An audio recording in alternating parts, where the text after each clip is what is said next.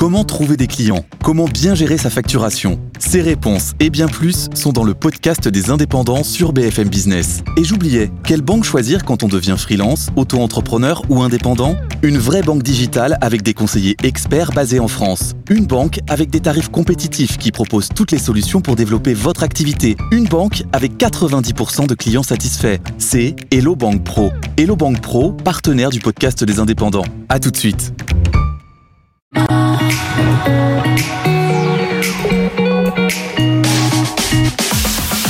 BFM Business, objectif, raison d'être. Cyril Ariel. Bonjour à toutes et tous, j'espère que vous allez bien. Alors cette semaine, on vous propose une émission spéciale. Nous sommes à Rennes au parc des expositions pour le salon CEFIA, le carrefour des fournisseurs de l'industrie agroalimentaire. Pour sa 26e édition, nous allons recevoir dans cette émission le directeur du salon. Puis ensuite, bien évidemment, nous allons faire un focus sur les tendances des consommateurs, mais également alimentaires pour l'alimentation de demain. Et puis ensuite, nous allons vous présenter deux pépites, deux acteurs de cette industrie. Allez, on rentre tout de suite dans le cœur du sujet. Ils sont là, ils sont nombreux et ils s'engagent. BFM Business, objectif, raison d'être. Les entreprises face au défi de la RSE. Je suis dès à présent avec le directeur du salon, Sébastien Gillet. Merci infiniment de nous accueillir. Alors ici, ce sont 45 000 mètres carrés. Alors expliquez-nous, qui sont ces exposants et quel est, on va dire, l'ADN de ce salon CEFIA Bonjour à vous, déjà merci aussi à vous d'être là. C'est un vrai coup de projecteur vous donner à l'agroalimentaire. C'est 1600 exposants, c'est le plus grand rassemblement agroalimentaire en France. Il n'y a pas de grande industrie sans grand rassemblement et le CEFIA va illustrer en fait tous les enjeux de l'agroalimentaire sur les 10, 20, 15 prochaines années. Au CEFIA, en fait, vous allez retrouver comment on va se nourrir demain. C'est important parce qu'on parle souvent des produits finis, mais avant d'avoir un produit fini, il faut le transformer. Et tout le matériel pour le transformer, en sécurité alimentaire, en packaging, se déroule sur ces trois jours-là, sur ces 1600 exposants. Alors, actuellement, cette année, en 2023, c'est la 26e édition. Alors, qu'est-ce qui s'est passé en 97 D'où vous est venue cette idée de faire voilà, ce carrefour des fournisseurs de l'industrie agroalimentaire? Eh ben, nous, on voulait apporter en 97, comme vous l'avez dit, dans la première région agroalimentaire européenne. à peine né, hein donc j'étais déjà né. J'avais 25 ans pour être transparent avec vous. Et en fait, on voulait apporter dans la première région agroalimentaire européenne un salon qui mettait en avant le premier secteur industriel français. N'oublions jamais, c'est plus de 450 000 salariés. On a des enjeux, on l'a évoqué tout à l'heure et j'imagine qu'on en parlera après. Mais c'est juste l'idée de se dire, apportons près des usines dans l'agroalimentaire le savoir-faire, de l'innovation, pour une nouvelle fois se projeter sur les prochaines années agroalimentaires. Et depuis 26 ans, ça devient un rendez-vous incontournable pour les professionnels. Alors concrètement, voilà, cette année, qu'est-ce qui se passe? Euh, Quelles sont les plus grosses innovations? Qu'est-ce qui, qu'est-ce voilà, c'est qui les stars? Qui sont les stars de ce, de ce CEFIA 2023 Alors les stars, on aimerait que ce soit les jeunes. Et une nouvelle fois, cette édition, elle est dédiée sur deux sujets. La décarbonation, qui est un sujet majeur dans l'industrie et principalement dans l'agroalimentaire, notamment avec la sobriété énergétique et la problématique de l'énergie et les jeunes. Et on a dédié bien sûr des animations pour les jeunes parce qu'on a une belle démographie en France. On a un savoir-faire. N'oublions pas que la gastronomie française est reconnue mondialement, mais aussi le savoir-faire à travers la transformation. Mais si derrière on n'a pas de jeunes, on va se retrouver euh, un petit peu embêté dans les prochaines années. Donc c'est la thématique les jeunes et décarbonation. Et dans les innovations, alors vous en avez plein. Vous en avez dans les ingrédients, comment on va mieux manger demain, du local, comment on va manger plus sain. C'est important de rassurer le consommateur aujourd'hui parce qu'on a eu quelques sujets il y a quelques années sur la sur l'alimentaire et on veut une nouvelle fois rassurer le consommateur sur la traçabilité des produits, une nouvelle fois sur le clean label. Donc c'est des sujets qui sont évoqués. Et quand on parle d'emballage aujourd'hui, aujourd'hui on recycle on l'emballage, on le réutilise l'emballage et aujourd'hui on va faire des barquettes en papier, chose qui n'existait pas il y a 10 ans, qui vont remplacer en fait l'aluminium et qui vont être utilisées et recyclées après. Donc ça, ça fait partie des innovations qu'on va avoir sur le, sur le salon. Après, bien sûr, quand on parle d'énergie, aujourd'hui on a un maximum d'exposants qui vont soit aujourd'hui euh, faire leur énergie à travers du panneau photovoltaïque, soit avec de la méthanisation, ou soit une nouvelle fois en modernisant l'outil industriel. C'est un des sujets qui a été évoqué par le ministre dans ses euh, accompagnements sur les IA. Modernisons l'outil industriel, la robotique, donc il y a véritablement un vrai virage. Vous voyez la différence depuis 1997. Complètement. On innove, on est plus responsable, on est plus durable, on est plus Ah oui, green. co- complètement. Et on est en phase avec le consommateur. Et de toute façon, le CFA aujourd'hui suit la demande du consommateur. S'il veut le manger propre, enfin, propre, Comment évoluer alors le consommateur le consommateur va 26? évoluer. Aujourd'hui, on est flexitarien, donc on n'est plus comme avant. Donc on va manger une nouvelle fois peut-être moins de viande, moins de poisson. En tout cas, on va varier son alimentation. On est beaucoup dans le nomadisme aujourd'hui. Le nomadisme intervient à travers les machines que vous avez avec vous euh, sur du package mini individuel. Donc aujourd'hui, on a vraiment suivi complètement le mode d'alimentation, le mode de consommation du grand public. Le grand public ne connaît pas le CFA, comme je l'ai expliqué en introduction. On est plutôt connecté sur le produit fini. Mais avant d'arriver au produit fini, avant de l'emballer, avant de le consommer, bah, tout se passe au CFA. Alors concrètement, comment on fait pour, euh, postuler, par exemple au CEFIA cette année? Quels ont été les critères de sélection? Alors on a la chance au CFIA, c'est un salon qui est complet souvent 3-4 mois avant l'édition, parce qu'on est dans la première région agroalimentaire, parce que c'est une institution, comme vous l'avez dit, c'est 26 ans, et on ne peut pas agrandir et on ne souhaite pas agrandir. L'équilibre d'un salon, c'est toujours difficile à trouver entre le nombre d'un visiteur et le nombre d'exposants. On est dans la capitale de l'agroalimentaire sur lequel on a pris l'ensemble des halls disponibles. Donc c'est vrai qu'il n'y aura pas de possibilité d'évolution ou d'agrandissement du salon. Après, comme dans chaque édition, vous avez des exposants qui souhaitent faire un an sur deux pour différentes raisons, stratégiques, budgétaires, et qui permettent tranquillement de renouveler parfois l'offre. Nous, ce qu'on souhaite, c'est y apporter chaque année de la nouveauté, notamment des startups qui amènent toujours un côté novateur, un côté, euh, un côté agilité dans, l'innovation. Et cette année, enfin en tout cas l'année prochaine, on essaiera d'ouvrir une possibilité d'avoir une cinquantaine de startups qui est une demande de notre visiteur. Et quels sont, on va dire, euh, le, le savoir-faire français? En quoi on est vraiment, on excelle euh, chez nous en France? On est agile. On a une agilité dans l'industrie qui euh, est méconnue du grand public et tous les industriels que vous avez avec vous, ils ont suivi les crises, soit alimentaires, soit comme vous l'avez dit en introduction, la crise de l'Ukraine, la crise des gilets jaunes, la crise aujourd'hui de l'énergie. Et à chaque fois, on a eu une, industrie, des industriels qui ont été agiles, qui ont anticipé les crises à travers ces problématiques. Donc aujourd'hui, on doit être fier de cette industrie, qu'on arrête un petit peu des fois d'être euh, toujours regardé outre-Rhin. Soyons fiers de ce que aujourd'hui nos industriels, TPE, PME, grands groupes, les grands groupes aujourd'hui présents au CEFIA accompagnent les petites entreprises sur la pédagogie, sur la culture et pas que sur le financement. Et le financement, c'est le rôle des pouvoirs publics. Bien évidemment. Écoutez, merci infiniment Sébastien Gillet. J'ai hâte maintenant, nous allons bientôt décortiquer les tendances. Voilà, c'est le sujet de la suite de cette émission. Merci infiniment. Je vous souhaite un merci, excellent merci une nouvelle fois BFM Business. Merci. Et il est temps maintenant d'aborder les tendances, les tendances de fond en matière d'agroalimentaire. Et je suis ravie de vous présenter Sophie de Rénal. Bonjour Cyrielle. Bonjour, vous êtes euh, directrice marketing de Nutri Marketing, une agence que vous avez fondée avec vos deux autres sœurs il y a 25 ans. C'est une agence spécialisée dans la veille de l'innovation, le développement de nouveaux produits, la communication nutritionnelle. Alors de manière très concrète, Sophie de Rénal, quelles sont les cinq tendances de fond actuellement en alimentaire? Alors, cinq tendances de fond qui nous accompagnent presque, j'allais dire, depuis les 25 ans de la création de, de l'agence. Euh, vous avez euh, la praticité, donc il faut que les produits soient faciles à, à- accéder, à avoir. Euh, on va avoir des, des produits qui on, doivent gagner en mobilité. Hein. Ils peuvent plus se contenter d'attendre le consommateur sur les étals des supermarchés. Il faut vraiment qu'ils arrivent jusque dans nos frigos, dans nos placards, voire dans notre estomac. Euh, on a une tendance plaisir, euh, bien sûr, ça on est en France en plus. Euh, on a une tendance euh, développement durable, bien sûr, faire attention à la planète. On a une tendance santé, faire attention à soi aussi. Et puis on a une tendance naturalité hein, avec euh, tous les, additifs dont on ne veut plus. Alors effectivement, euh, au niveau des industriels, on demande, est-ce que c'est l'attente des consommateurs? On veut moins de produits transformés parce que c'est aussi meilleur pour sa santé? Comment ça se passe? Absolument. Sur la tendance naturalité, au départ, on a voulu moins d'additifs. Euh, et donc maintenant, on est plus sur une tendance euh, où on veut des ingrédients familiers, une liste courte d'ingrédients et moins de transformation. Euh, ce phénomène-là, il nous vient, figurez-vous, du Brésil. C'est le guide Nova qui a été mis en évidence par le professeur Montero et qui dit, voilà, nous, on a euh, on nous recommande cinq fruits et légumes par jour, on nous recommande trois produits laitiers, etc. Chez eux, c'est vraiment manger le moins d'aliments transformés possible et euh, le plus d'ingrédients bruts. Alors quand on est consommateur, on fait comment? Qu'est-ce qu'on regarde? Alors on va regarder évidemment la liste des ingrédients. Euh, là On n'y connaît rien mais si vous y connaissez bien sûr, euh, mais voilà, il faut que vous sachiez justement ce qu'il y a dans votre produit et si vous connaissez tous les ingrédients, c'est que c'est bon. En fait, ça peut être aussi simple que ça, puisque euh, tout ce qui est conservateur, additif, colorant, évidemment, vous allez les fuir. Alors parmi les tendances, je crois, j'ai ouï dire que c'est la tendance du végétal qui a le vent en poupe. Alors expliquez-nous pourquoi Alors pour je vais vous dire peut-être la première fois dans mes 25 ans de carrière, on a un consensus sur l'intérêt de consommer des produits. Et là, c'est les produits végétaux. Parce que c'est. Alléluia, Alléluia. Enfin Oui, parce que d'habitude, il y a toujours des controverses. Il y a oui, mais, mais non. Euh, Là, c'est vraiment un consensus et on a pour trois raisons principales. La première, c'est pour faire du bien à la planète. Ensuite, pour faire du bien à notre santé. Et enfin, pour évidemment le bien-être animal, puisque ça nous évite de tuer des animaux. De manière très concrète, expliquez-nous, parce que moi, Ouais. je comprends, 9 ans que je ne mange plus un animal.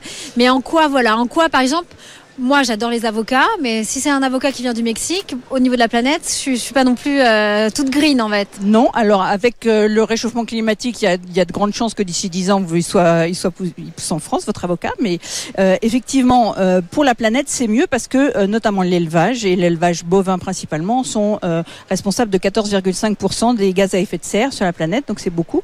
On parle de déforestation, on parle d'émissions de méthane avec l'élevage bovin. Alors, oui, principalement le méthane, la déforestation aussi, mais si vous voulez, euh, on sait que les prairies captent beaucoup de carbone, donc c'est important aussi. Ils ont un rôle, ces, ces troupeaux. Donc, euh, on sera pas tous véganes en 2050, mais on me demande toujours ça. Ce sera mais, 10 milliards déjà, 10 euh, milliards de bouches à nourrir. Exactement, 10 milliards, mais pas tous véganes. Aujourd'hui, le, le- on parle beaucoup du végétal, hein, on en fait beaucoup de buzz, notamment buzz médiatique, mais il faut savoir qu'en France, par exemple, c'est 1% du marché de la viande, donc on est et, et, aux États-Unis encore moins, et c'est plutôt baissier pour l'instant aux États-Unis. Pourquoi Parce que les consommateurs s'y retrouvent pas complètement en termes de goût, en termes de euh, naturalité, comme on disait tout à l'heure. Les premières alternatives végétales, c'était énormément d'additifs pour essayer de ressembler à de la viande. Alors qu'est-ce qui se passe sur ce salon Aujourd'hui, voilà, on dit que le végétal a le vent en poupe. Quels sont les aliments, les matières premières ou les startups justement qui sont au cœur de l'action Oui, alors il y a beaucoup de choses qui se passent et on voit arriver des produits de deuxième, de troisième génération avec euh, des choses qui sont effectivement moins d'additifs. Donc plutôt que de prendre des protéines végétales, de les texturer, etc., on va prendre euh, d'abord des, par exemple des légumineuses, des, des légumes aussi, euh, et c'est du végétal, mais c'est du végétal moins transformé. C'est ça qu'attendent les consommateurs aussi. Alors expliquez-nous, là on est dans l'espace tendance et création alimentaire, hein, toujours Oui. dans ce salon Cefia. Alors expliquez-nous, qu'est-ce qu'on peut retrouver ici en exposition? Alors parmi les cinq tendances que du salon, là du coup, hein, où on va retrouver les, les tendances euh, euh, comme Blue Planet, donc tout ce qui est développement durable, hédonisme pour le plaisir, euh, la nutrition, la santé, mais aussi tout ce qui est économie, réduction de coûts, parce que l'inflation est là. On a cette tendance végétale euh, 2.0 qui effectivement est là depuis euh, quelques années maintenant, et où on va retrouver euh, certains des, des, des exposants du salon qui vont nous, euh, nous développer des ingrédients spécifiques pour pouvoir développer des alternatives végétales. De la merguez végétale tranchée sans allergène. Alors Absolument. ça, Et alors, ce qui, est, ce qui est intéressant là-dedans, c'est que c'est euh, André Bazin qui nous présente ce, ce produit et que euh, André Bazin, c'est d'abord un fabricant de charcuterie et que donc c'est ça dans cette tendance qui est intéressant, c'est que tous les, acteurs du monde animal euh, ont compris aussi le rôle qu'ils avaient à jouer et nous proposent maintenant des alternatives euh, végétales. Et vous, comme vous le soulignez, c'est sans allergènes et euh, avec le moins de- de- d'additifs possible pour pouvoir faire euh, une alternative pour les consommateurs. Est-ce que actuellement on le voit donc du coup les industriels deviennent également euh, précurseurs de tendance et est-ce que comment ça se passe quand on fait euh, on va dire de la merguez à base de, de protéines animales et ensuite à base de protéines végétales? Est-ce que euh, ils le font parce que c'est les attentes des consommateurs ou c'est parce que c'est juste une tendance? Alors, dans, on est ici sur un salon d'ingrédients. On les appelle des PAIs, nous, pour les produits alimentaires intermédiaires. Et on est toujours avance sur les tendances. On dit toujours, nous, que euh, l'ingrédient nouveau d'aujourd'hui fera le, produit nouveau de demain. Et euh, alors qu'il y a quelques années, euh, les, fournisseurs d'ingrédients, ils étaient vraiment plutôt attentistes. Ils avaient des listes de produits à présenter aux clients et voilà. Aujourd'hui, ils sont vraiment très en amont et donc ils sont très force de proposition. Ils travaillent avec leurs clients pour développer à façon des, ingrédients spécifiques. Alors de manière très concrète, le dernier mot de la fin, Sophie de Rénal, si aujourd'hui les acteurs euh, ne se lancent pas dans le végétal, quel est leur avenir Alors attention, hein, comme je vous l'ai dit, on ne sera pas tous véganes euh, en 2050, donc il y a évidemment encore beaucoup de choses à faire autour de la viande. Et d'ailleurs, ça permet à la, filière viande de se réinventer cette tendance végétale, hein, de s'améliorer. Euh, mais effectivement, aujourd'hui, c'est surtout l'innovation qui est importante. On dit qu'un produit sur deux qui existe aujourd'hui ne sera plus là dans cinq ans sur les étals. Donc celui qui n'innove pas euh, sera plus là demain. Ne se projettera pas. Voilà, Merci exactement. infiniment. Avec plaisir. Sophie de Rédal, on vous souhaite un excellent salon et merci pour tous ces, ces incentives végétales. Merci beaucoup à vous. Et parmi les exposants, les acteurs de ce CEFIA 2023, on retrouve la start-up Imveja, avec notamment sa directrice marketing et RSE, avec Catherine Louette. Alors vous, chez Inveja, vous êtes convaincu que les protéines végétales seront au cœur de l'alimentation de demain. Ce n'est pas pour me déplaire. Alors expliquez-nous, vous faites quel pari depuis 8 ans avec Imveja? Bien, le pari, c'est de pouvoir intégrer les légumineuses de plus en plus dans l'alimentation. Euh, Aujourd'hui, on sait qu'en France, on est en déficit de consommation de légumineuses. Et euh, nous, on a envie de contribuer à un rééquilibrage entre les protéines végétales et les protéines animales. Alors expliquez-nous, on est sur votre stand, on voit des céréales, on voit des cornflakes, on voit une brioche, on voit ou encore des financiers. Alors qu'est-ce qu'il y a de particulier dans ces produits, dans ces aliments, dans ces matières premières? Alors ni vu ni connu, on a caché dedans des légumineuses. Alors ici, nous avons une, bri une brioche. Une brioche euh, dans laquelle on est venu remplacer une partie des céréales par des légumineuses. Comme les, lesquelles? Euh, Eh bien écoutez, il doit y avoir euh, du, du, lupin et de la févrole. Donc ça veut dire qu'on a, on a une couleur qui reste bien, bien agréable, pas de, pas de changement de goût. Ici, euh, nous avons des financiers sur lesquels on est venu remplacer une partie des œufs et des céréales par du soja, de la farine de soja. Donc même chose, on garde la gourmandise. Le soja qui vient? Le soja qui vient d'Europe. L'idée, c'est d'avoir des filières les plus courtes possibles, même si on peut avoir des, des problèmes de disponibilité en ce moment. Très bien, et on continue? Alors, euh, pour vous montrer quelques ingrédients, donc nous, on travaille avec des gens qui sont dans l'industrie agroalimentaire, donc on ne fait pas de produits consommateurs. Donc, tous ces produits, c'est les, les, produits qu'on vend à nos clients sous forme de farine. Donc, ça, c'est de la farine de févrole. On a ici, hop, de la farine de lupin. D'accord, très bien. De la farine de haricots rouges. D'accord, et c'est blanc. C'est blanc. C'est blanc, légèrement rosé. Donc voilà, l'idée c'est vraiment d'arriver avec une boîte à outils pour nos clients qui vont leur permettre de jouer dans leurs recettes. Alors justement, très bonne question. Qui sont vos clients? Pourquoi on vous achète aujourd'hui ces, ces, ces, ces, farines qui sont des alternatives à la farine de blé par exemple? Pourquoi? Alors on, on, les achète pour venir améliorer les profils nutritionnels des recettes. Ça, intégrer des légumineuses permet d'augmenter le taux de protéines dans des recettes. Donc ça peut être des pains, des brioches, des plats cuisinés, également des produits hybrides avec de la viande on vient augmenter le taux de fibres, baisser la matière grasse, donc on, on obtient au final des produits avec un Nutri-Score euh, euh, plus avantageux. Donc en fait, vous êtes en train de nous dire qu'aujourd'hui, voilà, vos farines alternatives, elles sont là, on va dire, euh, c'est un bénéfice santé? C'est un bénéfice santé et environnement. Et pourquoi bénéfice santé? On aimerait comprendre. Pourquoi? Parce que bah, si, si, on consomme que de la viande, on sait que la, la viande peut avoir euh, voilà, beaucoup de matière grasse. Donc nous, on vient compenser ça en le, en le diminuant. Et on sait que l'homme est un omnivore. Donc nous, ce qu'on veut, c'est que l'homme consomme un petit peu moins de viande et un petit peu plus de végétal. Alors j'ai été parcourir votre site. On voit qu'il y a des saucisses, des pâtes, des pâtisseries, des terrines. Alors qu'est-ce que vous mettez par exemple dans les saucisses qui viennent de chez vous? Alors dans les saucisses, en fait, on va, on va faire euh, un mélange de TVP. Donc les TVP, ce sont des protéines texturées. Donc euh, mécanique. À partir de Alors ça peut être du blé, ça peut être du soja, ça peut être de la lentille verte, de la lentille corail. Selon l'origine des matières premières, on va obtenir des textures et des couleurs différentes. Par exemple, la lentille verte, ça matche super bien avec le bœuf, euh, alors que le blé, qui est plus clair en couleur, va matcher super bien avec euh, le poulet. Donc par exemple, qui sont vos clients alors? Alors nos clients, euh, ce sont euh, tous les, les, professionnels de l'agroalimentaire, que ce soit en France ou en Europe. Donc aujourd'hui, on est à 50-50 entre la France et le territoire européen. Et ce sont des gens qui sont actifs dans les plats cuisinés, dans la boulangerie, viennoiserie. Euh, pas y avoir de nom de préférence pas. C'est le côté B2B où on cache un peu nos clients. Euh, par, euh, on préserve un peu la...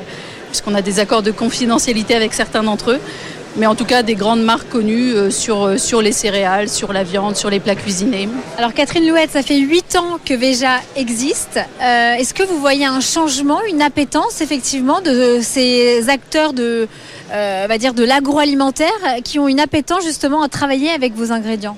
Oui, alors euh, je dirais qu'ils évoluent en même temps que le consommateur, ça veut dire des pas en avant, quelques pas en arrière aussi, où on, tente le 100% végétal, ça fonctionne pas tout à fait avec le consommateur, alors on revient en arrière pour des solutions hybrides.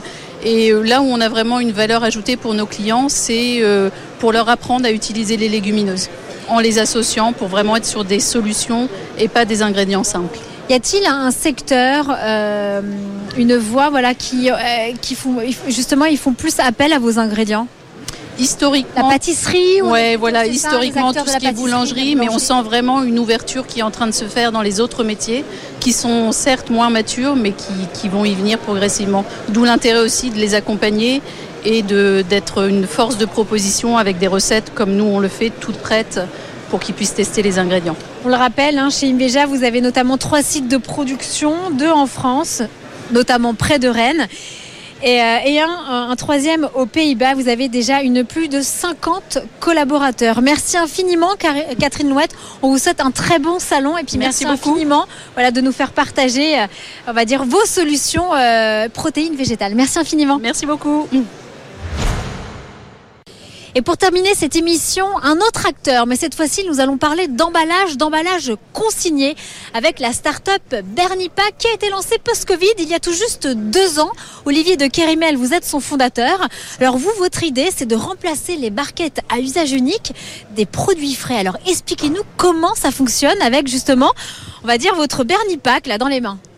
Donc en fait c'est très simple, c'est une barquette en inox plutôt que d'avoir une barquette en plastique. On a une barquette en inox qui va être réemployée, donc qui va être lavée euh, pour être remise en circulation derrière. Donc elle va faire plein de cycles pour éviter le jetable. Alors très bien, elle va faire plein de cycles, mais où on se la procure Qui sont vos clients? Où sont-elles distribuées? Donc elles sont distribuées en grande distribution. Donc euh, nos clients sont les grandes enseignes Comme? comme euh, Leclerc, U, Auchan, Intermarché ou U. Et euh, en fait on leur propose ces emballages-là pour éviter qu'ils achètent des emballages jetables. On leur propose ces emballages réemployables. Alors comment ça marche? Et surtout ensuite le consommateur une fois qu'il est dans un euh, supermarché euh, comment est-il sensibilisé? Puis surtout bah, il y a une consigne alors comment ça se passe? Exactement. Donc la consigne, c'est important parce que c'est justement ce qui fait revenir l'emballage. C'est ce qui sensibilise le consommateur à rapporter l'emballage et à dire, bah voilà, je veux qu'elle fasse un autre cycle.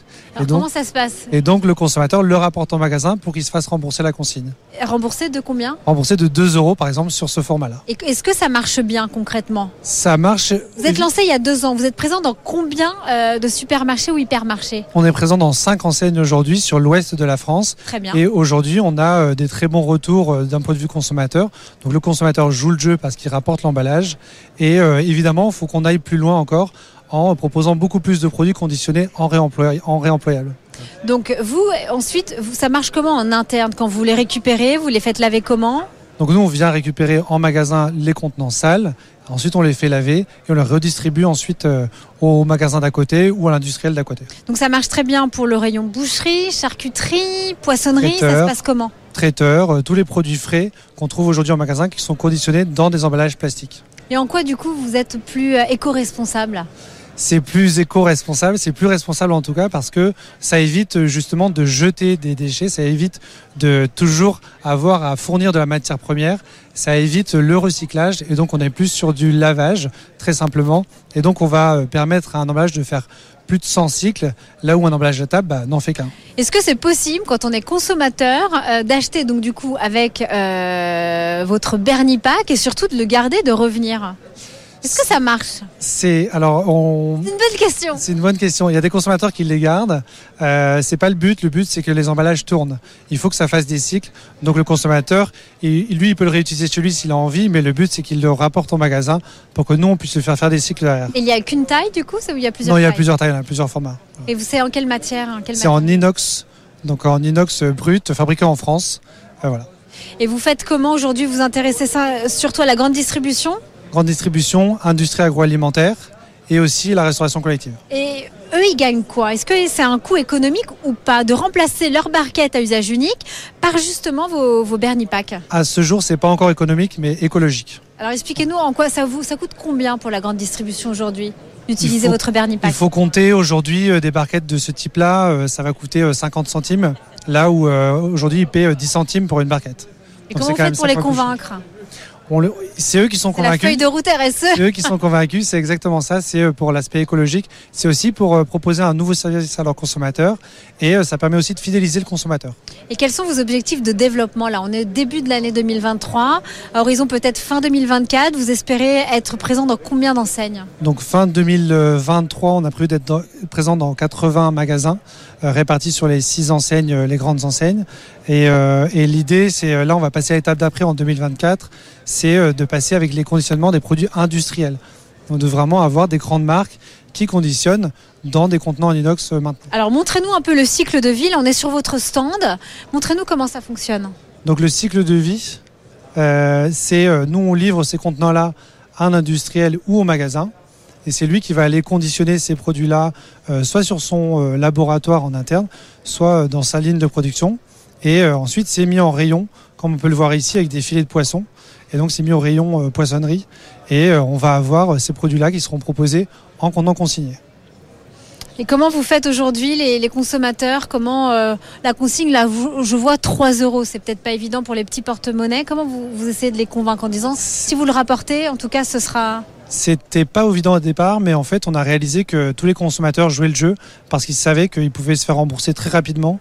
Donc, euh, dès le lendemain, ils pouvaient retrouver leurs 3 euros s'ils le rapportaient en magasin. Donc, en fait, c'est euh, tout type de consommateur. On l'a- euh, constaté. C'est maintenant, c'est tout type de consommateur se tourne vers ce type de solution-là Bon, et très bien. Et vous, donc, la- après la France, vous voulez vous déployer où? En Europe. En Allemagne, en Italie, en Espagne exactement. Voilà, parce qu'il y a des pays qui sont très très intéressants justement pour le retour de la consigne, comme l'Allemagne ou la Scandinavie. Pourquoi ils sont plus sensibilisés Parce qu'ils sont beaucoup Plus plus, en avance sur la consigne dans ces pays-là.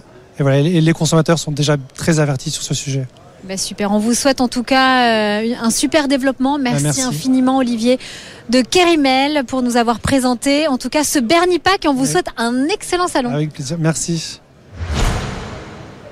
Objectif Raison d'être touche à sa fin. J'espère que cette émission spéciale en plein cœur du salon Cefia depuis le parc des expositions de Rennes vous a plu. Je vous souhaite une excellente soirée. Je vous donne rendez-vous la semaine prochaine à la même. D'ici là, prenez soin de vous.